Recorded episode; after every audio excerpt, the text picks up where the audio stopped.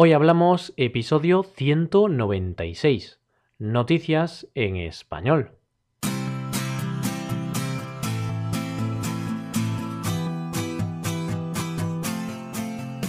Bienvenidos a Hoy Hablamos, el podcast para aprender español cada día.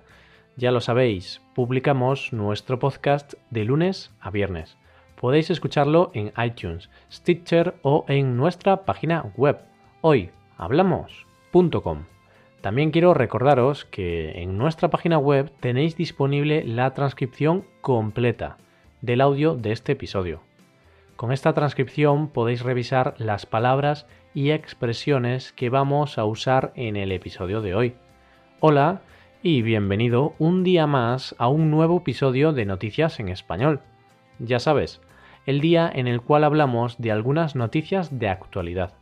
Sin embargo, en España, la actualidad pasa por el tema de la independencia de Cataluña. Así que, como sabemos que este tema interesa, y mucho, vamos a dedicar este episodio a hablar de qué ha pasado en estos días y de qué va a pasar en el futuro. Hoy solo hablaremos de Cataluña y de su declaración de independencia. Hoy hablamos de la independencia de Cataluña.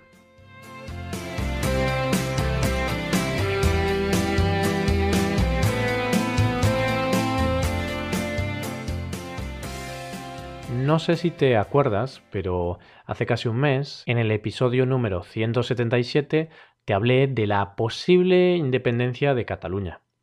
En ese episodio te hablé de lo que estaba sucediendo en Cataluña tras el referéndum del día 1 de octubre y de qué podría pasar en los siguientes días. Pues otra cosa no, pero cosas han pasado y muchas, más de las que me podría esperar estas últimas semanas están siendo bastante moviditas. Están siendo unas semanas en las que se habla del tema catalán a todas horas. ¿Por qué? Pues por varios motivos que ahora mismo vamos a ver. Pero sin ninguna duda, el motivo principal es la aprobación de la DUI, esto es ni más ni menos que la Declaración Unilateral de Independencia del Territorio Catalán. A estas alturas estoy seguro de que has oído hablar de la DUI en más de una ocasión. En España no se habla de otra cosa. Bueno, y por lo que veo en periódicos y en canales internacionales, en el resto del mundo tampoco se habla de otra cosa. El tema de la independencia de Cataluña está muy presente en todos lados. Pues como sabes, el día 27 de octubre, hace menos de una semana, el Parlamento de Cataluña aprobó la propuesta de independencia, con 70 votos a favor, 10 en contra y 2 abstenciones. De esta manera se aprobó la Declaración Unilateral de Independencia, algo que, como veremos a continuación, ha tenido algunas consecuencias importantes. Se aprobó la independencia con bastante holgura, pero no todos estaban de acuerdo. De hecho, los grupos de la oposición, los grupos que estaban en contra de la independencia, se ausentaron de la votación como señal de rechazo. A la voz de ha llegado la hora del pueblo, ha llegado la República Catalana. Algunos diputados a favor de la independencia celebraron los resultados de la votación. No obstante, no se imaginaban, o, quizás sí lo sabían, no sé, quizá no se imaginaban que esta votación iba a tener una respuesta tan inmediata por parte del gobierno español. Y es que tan solo unos minutos más tarde, el Senado de España aprobó la aplicación del artículo 155 de la Constitución española. Un artículo que quita el poder a cualquier comunidad autónoma que atente contra el interés general de España y da el poder al gobierno central. Uf, es un artículo bastante fuerte y bastante importante. Y en los 40 años de democracia española nunca se ha aplicado este artículo. ¿Y esto qué supone? Pues, entre otras cosas, menos poder para el Parlamento catalán, el control de los organismos y servicios de Cataluña y la convocatoria de elecciones en Cataluña.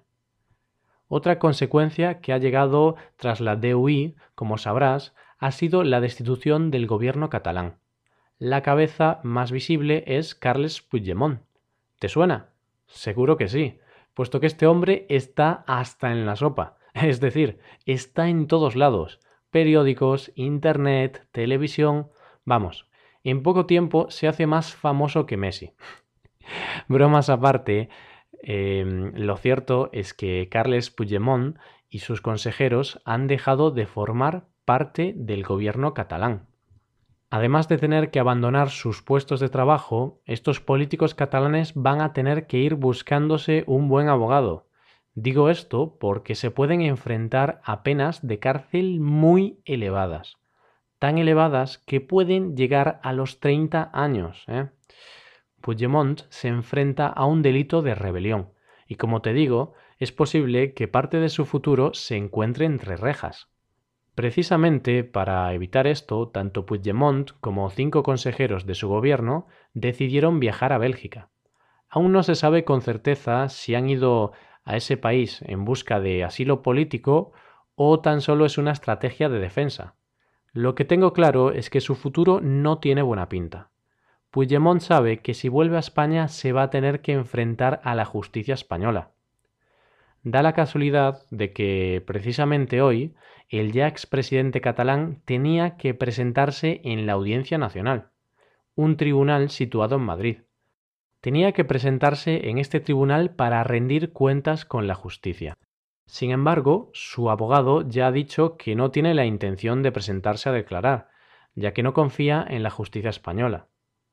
Cree que si vuelve de Bélgica va a ser detenido. Y, y no solo lo cree él, lo creo yo y lo cree el 99% de la gente. Así que las cosas se complican y mucho para él y para todo su equipo. No sé cómo va a acabar todo esto. Lo que sí se sabe es que el gobierno español ha tomado el control sobre Cataluña y ha convocado elecciones para el 21 de diciembre. Será ahí cuando el pueblo catalán tendrá que salir a la calle a votar y a decirle al mundo qué va a ser de su futuro. También tengo claro que tras estas semanas tan extrañas, ni el gobierno español ni el gobierno catalán han hecho todo lo que podrían haber hecho para arreglar esta situación. Tanto uno como otro han actuado por impulsos y no han actuado de la mejor forma. Ahora queda por ver qué va a pasar en los siguientes días. Queda por ver si Puigdemont y los suyos deciden volver a España y enfrentarse a la justicia española. Esto es, de una forma bastante resumida, una idea de lo que ha pasado y de lo que está pasando en España. Van a pasar más cosas, de eso no cabe duda. Por supuesto, en Hoy Hablamos te vamos a ir manteniendo al día de lo que va pasando. Y hasta aquí el episodio de hoy. Espero que estas últimas noticias de Cataluña te puedan ayudar a entender mejor qué es lo que está pasando en nuestro país. Y si de paso te ayuda a aprender algo nuevo, mejor aún. Queremos conocer tu opinión acerca de este tema. Si quieres, puedes dejarnos un comentario en nuestra web, hoyhablamos.com. También puedes seguirnos en Facebook y en YouTube. Así que ya sabes, no tienes ninguna excusa para no ponerte en contacto con nosotros. Por último, te recuerdo que si quieres ayudar a la creación de este podcast, sería magnífico que dejaras una valoración de 5 estrellas en iTunes. Este es un pequeño gesto para ti, pero es algo de gran valor para nosotros. Queremos que más personas tengan la oportunidad de escuchar nuestro podcast y así practicar su español de una forma distinta, con temas actuales y un poco diferentes. Y de esta forma acabamos por hoy, pero no te preocupes, porque mañana volvemos y recuerda que puedes consultar la transcripción del audio en nuestra web.